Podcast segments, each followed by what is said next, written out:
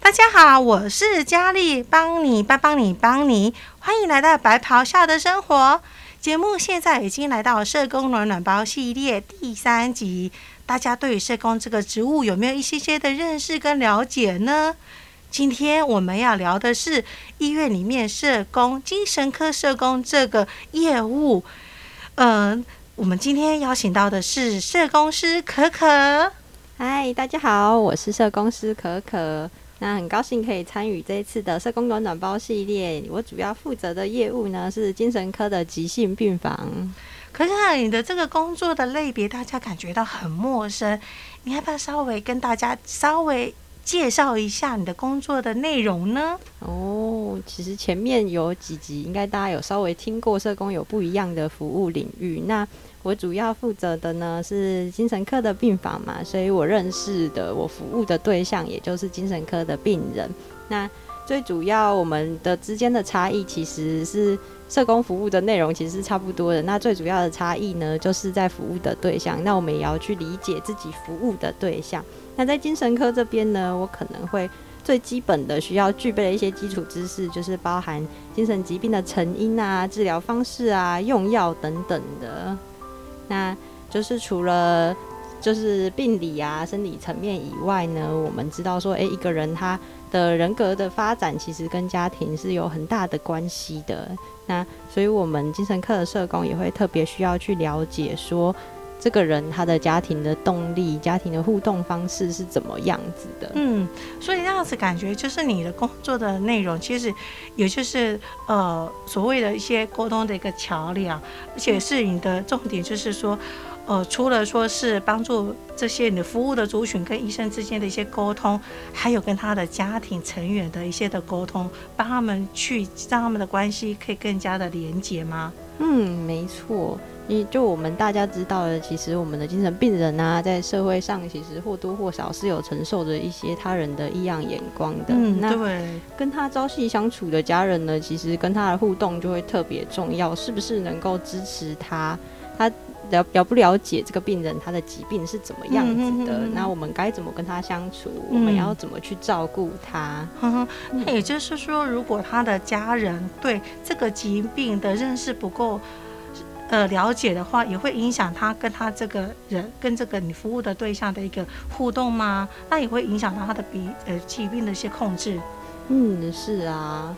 我之前有一些病人啊，可能包含对他的疾病啊，他的用药其实不是很了解，嗯、所以其实有时候一打过来就会一直问说：“哎、欸，这个病人怎么吃了这个药以后，好像整天都昏昏沉沉的，感觉没有比本来还要更好、欸。”哦，对啊，我都觉得说那种婶婶，然后都整天就是反应变得很慢，所以他们家也会变得很担心，然后是不是又想要把他的药量给拿掉？会有这样子的一个呃。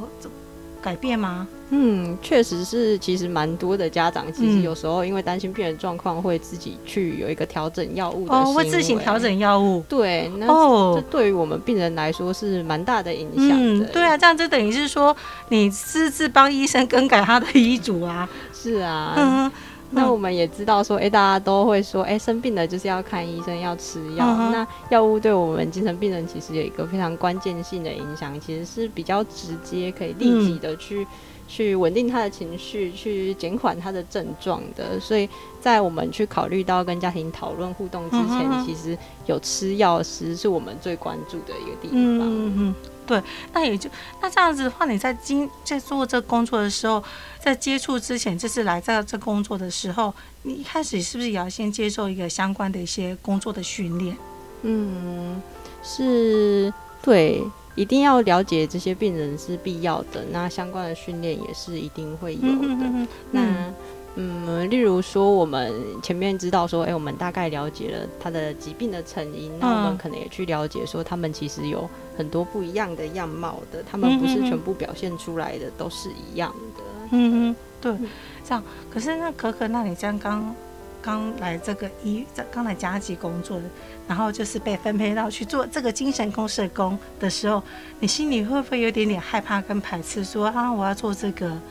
嗯，其实嗯，应该说进来精神科也是我自己的一个选择。哦，你为什么 好特别哦？怎么会想要去那个当这个就是就是社工，然后又在负责的是这个族群呢？嗯。其实以前很多数，其实很多新闻媒体在报道精神疾病的议题的时候，其实我都会特别的有兴趣，嗯、然后特别去关注。哦、那也会觉得说，哎，他们其实其他也有一些类似的身心障碍者啊，可是精神疾病好像特别的不被理解，或者是要为自己的发生是特别困难的。嗯嗯嗯、其实我觉得。应应该讲说，大家都会有这样的感觉。连我自己在医院上班，当我就是面对到这些人的时候，我自己也是会惊惊呢。因为真的也会怕怕说啊，他们会不会对我怎么样？是不是像电视上说的这样，突然间情绪失控，对你有些暴力的行为？嗯，的确。那嗯，我很印象深刻的是，我以前啊还是学生的时候，其实我们的老师啊会跟我们说，哎、欸，其实你去你会觉得害怕，你对一件事有不确定的感觉，其实是你的了解不够的多。那如果我们了解比较多的话，那我们就可以把自己装备的更好，我们有能力可以保护自己。那大家通常对精神疾病的印象呢，或许就是觉得啊，好像像新闻媒体那样播报的，就是他好像会伤害别人，或者是他很凶恶。或者是他应该要穿的破破烂烂的，看起来怪怪的样子，啊，呵呵，然后一动不动就是会情绪失控，动不动就对你打人或干嘛，或者说有言语上的暴力。嗯，嗯，因为电视上都是这么讲的啊。是啊，所以刚前面提到的我们训练的一部分呢，嗯、其实我们去了解了病人他不一样的症状的一个表现。嗯、那另一个部分呢，我们其实跟他互动的时候，也可以去观察一下他的。他的状况就是是察言观色的意思，嗯嗯。嗯。嗯，所以就是在讲的时候，不要只是自己想要讲什么，就是可是也要注意到他的一些。反应跟他的一些眼神、什么动作，这样的话就是就比较不会，就是让你们的双方之间的情绪就不会处处在那个很紧张、很紧绷的一个状况吗？是啊，嗯、就在急性病房，其实偶尔也会遇到病人真的不是那么稳定的时候，他其实有时候情绪波动会稍微大一点。那、嗯、这时候呢，我们可能就会去注意他的表情是不是是很紧绷的，嗯、他看起来。嗯，手握得很用力。嗯，哦，对，或者是他对他的症状反应很强烈，他一直在跟他的幻听对话。嗯，那这时候可能就会比较不适合去跟他互动。哦，所以这样的话，你就比较不会那么的害怕了。是，倒也不是说害怕啦，就是。觉得那可能是一个他真的不稳定的一个表现，那我们也会尽量，我们就也不白目，我们不去刻意的激怒他，那想办法让他怎么样可以缓和下来，这样子。对。可是你在前面有提到说，你特别会去注意到病人的一个用药，那所以意思是说，在药物的这个的服用方面，是你们你这个业务你这个工作职务上特别需要去注意的一环吗？嗯，就是通常病人去。返家了以后，就是他的药物没有办法像在住院一样，是受到医师跟护理师比较密切的一个关注，所以我们有时候就是关心病人的状况的时候，也会问他说：“哎，那你药有没有吃啊？或者是你吃药了以后，你的感觉怎么样？是不是会有一些不舒服的地方？”嗯，那病人在有时候吃药，他身体还没有。去跟这个药物平衡的时候，难免会有一些副作用，觉得不舒服的地方。对，那这样子他可能就会表达很多他的不舒服。那我们也可以去协助他去分辨说，哎，到底是真的药物好像让他有很大的不舒服，或者是这只是一个过渡的阶段。那也比较好协助他去跟医师做一个讨论跟。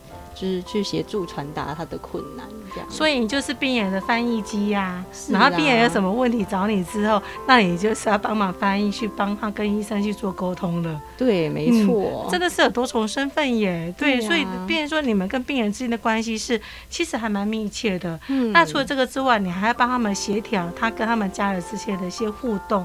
那所以这个这样子来讲话，是不是？而且是病友跟家人的一个。关系也是你们非常注意的一环。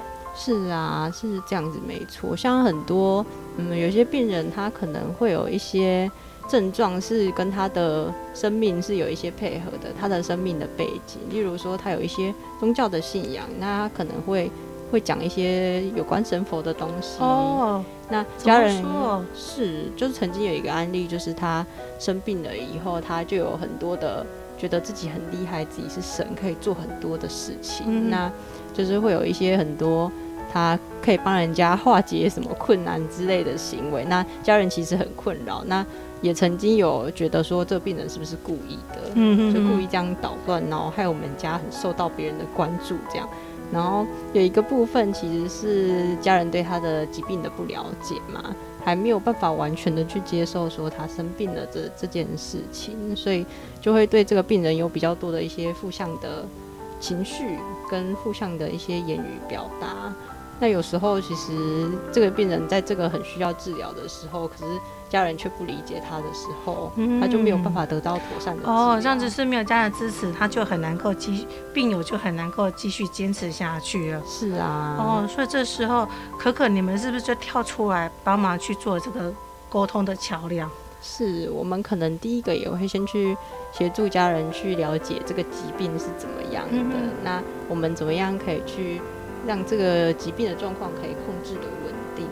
嗯，那在比较未来，他如果吃药啊，稳定了一段时间以后，那我们也跟他去讨论说一些生活的安排是要怎么样的。嗯嗯，所以这样讲的话，这个疾病大家对这个疾病不是很认识跟了解，那可可可不可以稍微跟我们大家来讲一下说？什么是思觉失调症？因为媒体报道一直讲到思觉失调症，可是真的是大家对这个好像似懂跟非懂，好像我知道又不知道。嗯，嗯的确。那嗯，我们病房呢，其实常见的有。就是几乎会比较常见的是几种种类的疾病啊，那大家比较常知道，可能有些忧郁症的病人会住院啊，很常听到啊，对啊，躁郁症也很常听到啊，是啊，那还有一些，例如说一些使用物质、喝酒的或者是失智的，也会住在我们病房。哦，那其实整体在病房里面比较常见到的疾病类型，其实就是思觉失调症。嗯，那相信大家也是对他是最陌生的，然后觉得他很神秘。对他有最多的想象、嗯，对，因为好像视觉失调这个这四个字拆开我都懂，可是合在一起就不是那么的了解了。是啊，嗯、所以其实就如字面上的视觉失调呢，是包含他的思考啊，他的感觉、啊、可能有一些跟。有一些失调了，跟一般人不太一样了。那这样子的病人呢，他通常可能会有一些表现，一些症状的表现，例如说他多了一些我们平常不会有的一些症状，例如说他听到平常不会听到的声音，他看到平常不会看到的东西，哦，就是我们说的幻听跟幻觉。嗯，那有时候也会有一些很奇妙的妄想，他觉得他自己被别人陷害。他就会被人家监视，这样哦，就好像常电视上他演到说那个，我觉得这个我们的时候就是电视上很常演嘛，电影也很常演到说，我觉得我常常被监听跟监控，是啊、嗯。可是你刚刚讲到说那个幻觉，或者说就是我看我可以看到不同看东西，是不是常常说看到模型呢？嗯，那个是也像是一种，有可能这是视觉失调症的一种哦。有一些的确，有些人可能天赋异禀，但是有时候真的是生病了。嗯、那我也曾经遇过有病人是，他觉得他自己有能力可以当鸡童，嗯、就后来到处去拜拜呢，神明跟他说叫你要来看精神科 这样子，后来他就来到了我面前。嗯，是这样子哦。嗯，是啊。对啊，那这样的话。嗯，这样的就是说，这个疾病我们大概可以这样聊。可是我们有时候要怎么样的去知道说，这个疾病是真的是我怎么帮助病人去接受他这个生病呢？嗯嗯嗯。那刚刚其实提到说，他多了一些他平常没有的一些症状。嗯，那其实他有些也会表现出来说，有一些他。日常生活自理功能的一些减退，嗯，例如说他的情感非常的淡漠哦，他没有办法像我跟邦尼现在这样子，可以比较热络的一个互动。嗯、那或者是说他连打理自己就是整洁啊，都没有办法，对啊的能力都不是那么好，他没有办法把自己清的很干净，嗯，或者是没有办法有心力天天去洗澡这样子。哦，所以这样子听起来，是不是你的周遭的朋友就扮演了一个很重要的角色？是啊，嗯，是是就，等于是说，如果病友他在第一次他发病的时候，他可能都不知道他生病了，嗯、然后是不是就需要周边周遭身边的人去帮忙去了解这个状况呢？是啊，因为其实这个症状，其实如果是第一次发病的人，一定会很明显的感觉到自己跟以前有一些不同了。嗯，那家人其实有时候也很难接受，那更何况是我们病人自己，如果发现了自己这样子转变，他们内心其实也是不好受的。嗯嗯，所以就是帮助。病人本人啊，他周遭的朋友或是家人去了解这个状况，接受这个状况，其实也是需要一些时间的。嗯，那社工在这个时候呢，可能除了加强他们对疾病跟药物的认识之外，也去协助他们疏解他们的情绪跟一些照顾上的压力。对啊，前期真的不是这么好去照顾他。对对对，因为其实，因为其实这样子听可可来讲的话，其实视觉失调就是其实就是大脑生病的。一个意思，只是他生病的地方这是在大脑。那这样的话，可可，你是不是也要扮演那个教育者，就是老师的角色，嗯，来教导的，这是他的家人跟要认识这个疾病。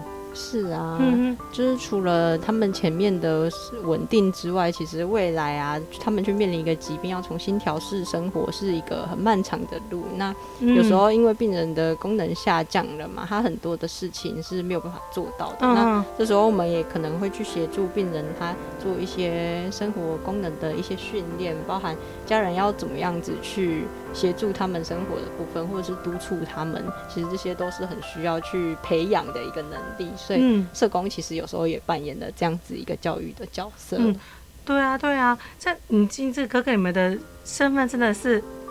你想说不只是社工，还要当翻译举弱，还要当那个人与人之间的桥梁，那还要当扮演着那个教育者的一个角色。是啊，其实、嗯、他在面对这个疾病，他遇到任何的障碍，那我们就想办法去帮助他们，可以度过这个难关。这样、嗯，就是要陪伴他们一起走下去嘛。是啊，嗯、可可，那在一开始有讲到说你的工作是在精神科病房里面，嗯、对，那精神科病房里面，据我所知说，我们嘉基医院里面除了有急性病房之外，那还有个就是日间病房。嗯，是。嗯，对，那有什么样的差别啊？哦，我们日间病房的病人呢、啊，其实是相对来说比较更比较慢性一点的，那他的症状是相对急性病房的病人来说是更稳定的。哦，还有这样分哦？是啊，那。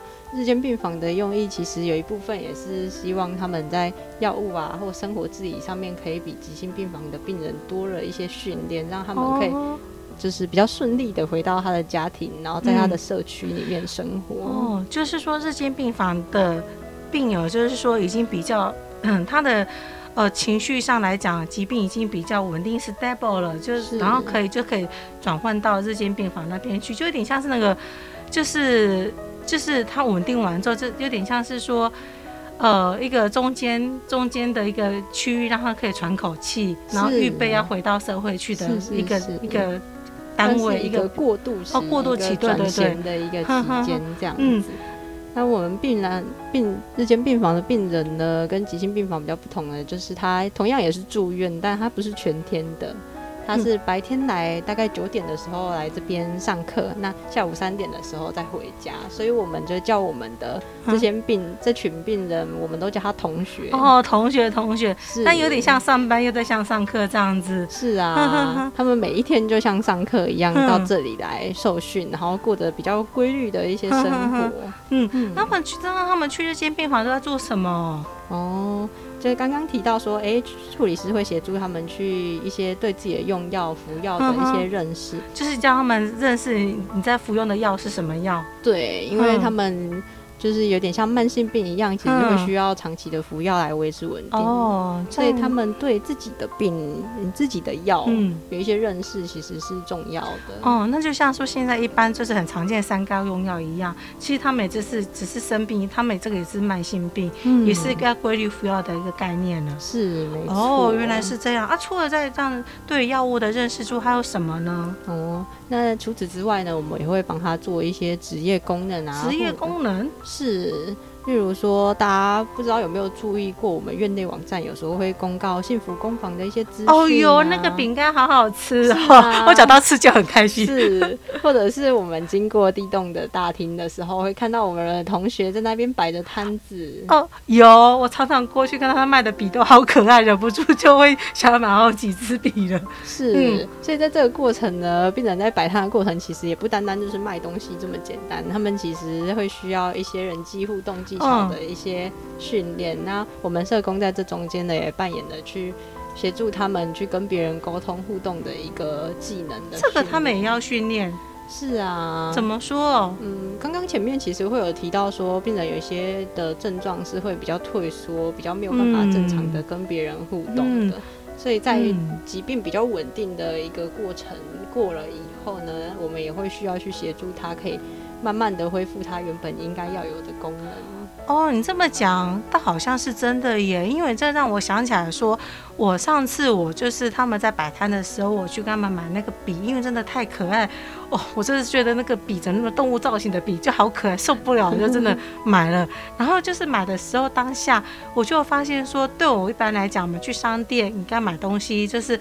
就是他，就是拿钱给他，让他找钱，是一个很快的一个动作。问事情是个很快的动作，可是对他们来讲，他的反应真的是会比一般人还要晚了好几秒钟，就真的会比较慢耶。嗯。嗯但应该在跟他们互动的过程，也可以发现说，哎、欸，他们虽然比较慢，但是他们其实有能力可以做到这些事情。对，就是要比一般还要给他们很多的一些时间，因为他们就是对找钱，他们要一个一个命令一个动作下去，说，哎、欸，我拿多少钱，我登记了，我要找你多少钱，然后还有发票要给你，他还要一个个的当附送，就真的是比一般我去商店买东西还要还要久一些些。是啊。那其实这样子比较循序渐进、慢慢来的一个过程，其实也可以比较帮助到我们的病人。未来真的有一天，我们可以去到正常的职场上，我们有能力可以跟别人一样一起工作。嗯，对对，这样子。所以啊，所以这是日间病房，就是常常除了他们可以学烘焙、卖卖东西这样之外，然后还有学一些认识的药物，就是为了预备他们在以后回到。这个社会里面的一个、嗯、一个训练是，嗯，这样子。那他们这样子，有人真的是这样训练之后，有没有成功的案例？他们真的很回去社会呢？哦，这其实蛮值得一提的，就是其实我们有一些病人是蛮积极的哦。嗯，他其实积极，嗯，他其实对自己的的状况是有一些了解的，那他也觉得自己有能力可以去工作，所以有些同学呢，他会自己的主动去寻求管道，例如说参加政府办的职业训练啊，或者是到处去去看求职网有一些征才的资讯。嗯那他们积极的去争取这样子的一个培训跟训练，那也真的有同学呢，就是透过了职业训练这个管道，那后来有成功的考通过了考试。那就也从我们这边办理出院去工作，哦，现在就可以毕业了。是啊，嗯，这样好感动哦。对呀，啊，嗯，真的，所以你们这个做的工作真的是一个很有价值的工作，帮助这些病友就是成功的回归到社会，嗯，也可以帮助他们重新找回他们的自信心。对啊，嗯，真的，工作真的是一个很有价值的工作。那，嗯，可可这样子，你在呃这个工作上这样子这几年下来之后。你有你的心情上有没有说在还没就是 before 跟 after 的这个差别？哦，其实嗯，我觉得真正进入这个工作跟以前其实是有很大的影响的。以前我们确实如果不是进入过这个工作领域，我们其实跟要去接触这样子的病人，其实是有一些难度的。那以前可能也都是靠一些想象啊，一些教科书来理解这群人，但实际上跟他们接触以后，其实就会发现哦，他们的生活其实也是。各种样态其实是蛮多元，跟我们一般的人一样，我们每个人的生活形态都是不一样的。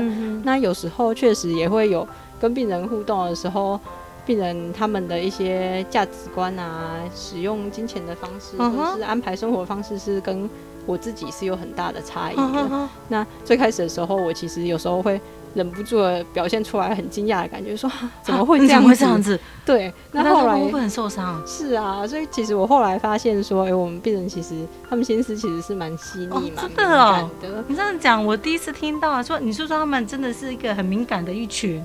是啊，嗯，他们其实也能够去感受得到外面人对他的想法或者是态度是怎么样子的。嗯，这样真的是刷新我三观了耶！是啊，对，你这样没有讲，我真的这样一讲，我真的觉得说，哎、欸，我真的以前真的对他是一个对他们真的是一个很大的误解。是啊，嗯，所以其实我在工作的时候，我自己后来也会特别小心，说，哎、欸，其实我会更愿意多去了解他的生活的心态，他。本来是个怎么样子的人？他在还没有生病之前，嗯、他是怎么样子的？那我印象很深刻的是，其实就是之前也有一个病人，其实他很很算是很愤怒，他压抑了很久，然后他朝对着我说，他忍很久了。他小时候还没有生病的时候，他以为他长大会成为一个更好的人，可是殊不知他长大了以后，他生病了，他。没有像他自己想象的那么好，他甚至觉得自己越来越不好，状况、嗯、很差。嗯、那其实，嗯，我想要说的就是，他以前大家都是一个单纯的小朋友，然后他们其实也都很期待自己成为一个更好的人。嗯，那只是精神疾病不是他们自己选择要的嘛，但是突然发生了，改变了他们的生活，嗯、就是他大脑就突然间生病了。是啊，嗯。所以其实我觉得去了解他们本来这个人是什么样子是挺重要的哦。所以可就是像一开始可可我一直在讲到说，你要知道他们原本的一个家庭一个结构，可以帮助你们去呃让这个病人就是他的疾病可以慢慢的一个复，这是一个很重要的一环。嗯，嗯，哇，这样子听起来真的还蛮感觉他一定很挫折耶，因为他的想象的、他的规划的完全都不一样了。嗯嗯。哇，这样听起来真的会觉得还蛮受。可是这样可可可以一个题外话来问一下，说你在跟病人在互动当中，有没有会不知不觉会被病人就是牵着走呢？嗯，在最开始的时候，的确有一些病人会把他妄想的世界讲的，就是很很栩栩如生，就是很生动，然后也整个很有结构，听起来像真的一样，嗯、所以也会有一点想要，好像是真的是这样啊，他。怎么会这样子？怎么有这么这么戏剧般的一个人生这样子？那后来其实跟他的家人有一些厘清，会发现说哦，事实上不是这样子的啦。那其实多了几次以后，我们其实也可以去去倾听，然后去了解他的这个症状是怎么样子表现的。哦，这样，嗯，对啊。就这样，可可这样听起来，其实。思觉失调其实没有我们想象中的那么可怕耶。嗯，嗯是啊，所以其实也是很鼓励大家说，哎、欸，如果以后在路上啊，可能看到一些我们的精神病人啊，嗯、那我们也试着不要一开始就带着害怕跟一些批判的眼光去看他们。嗯、我们可以想一想，他曾经跟我们一样，都是一个期待长大的一个孩子，这样子。对。那也鼓励家人呢，如果遇到家人，就是自己身边的家人有罹患的精神疾病，那也不用太过担心，或是让人害怕。嗯、那也可以告诉他们，去鼓励他们说：“哎、欸，其实，在社在医院有精神科的社工这样子的一个角色，很愿意的去理解他，或者去协助他跨越一些障碍跟困难。嗯、那就赶快带着他们来就医，来寻求协助。这样，嗯，对。”嗯，谢谢可可，因为这样子听你这样子介绍，真的是对这个，嗯，你的精神科这个社工这个业务真的有更深的了解。那我们也更了解视觉失调，其实它就是像我们一样，就是生病而已，只是生病的器官跟比较特别是在大脑。对，只是就跟我们的呃所谓的像糖尿病啊、高血压这些，只要按规定来，就是听医生的话，好好的服用药物，其实上是可以获得一个好的一个控制。是啊，对，就其实就其实并没有像媒体上这样讲的那么的可怕。其实他这只是一个生病了的人而已。对，是，嗯，不知道大家对这个社工的一个职务有没有更多的认识跟了解了呢？啊，记得在我们每周二下午四点。我们会呃，一本初心会准时上架。我们下个礼拜要谈的是癌症病友的这个社会跟他们的生活。别忘了，我们每周二下午四点准时空中再见哦。谢谢可可，谢谢，谢谢拜拜。拜拜。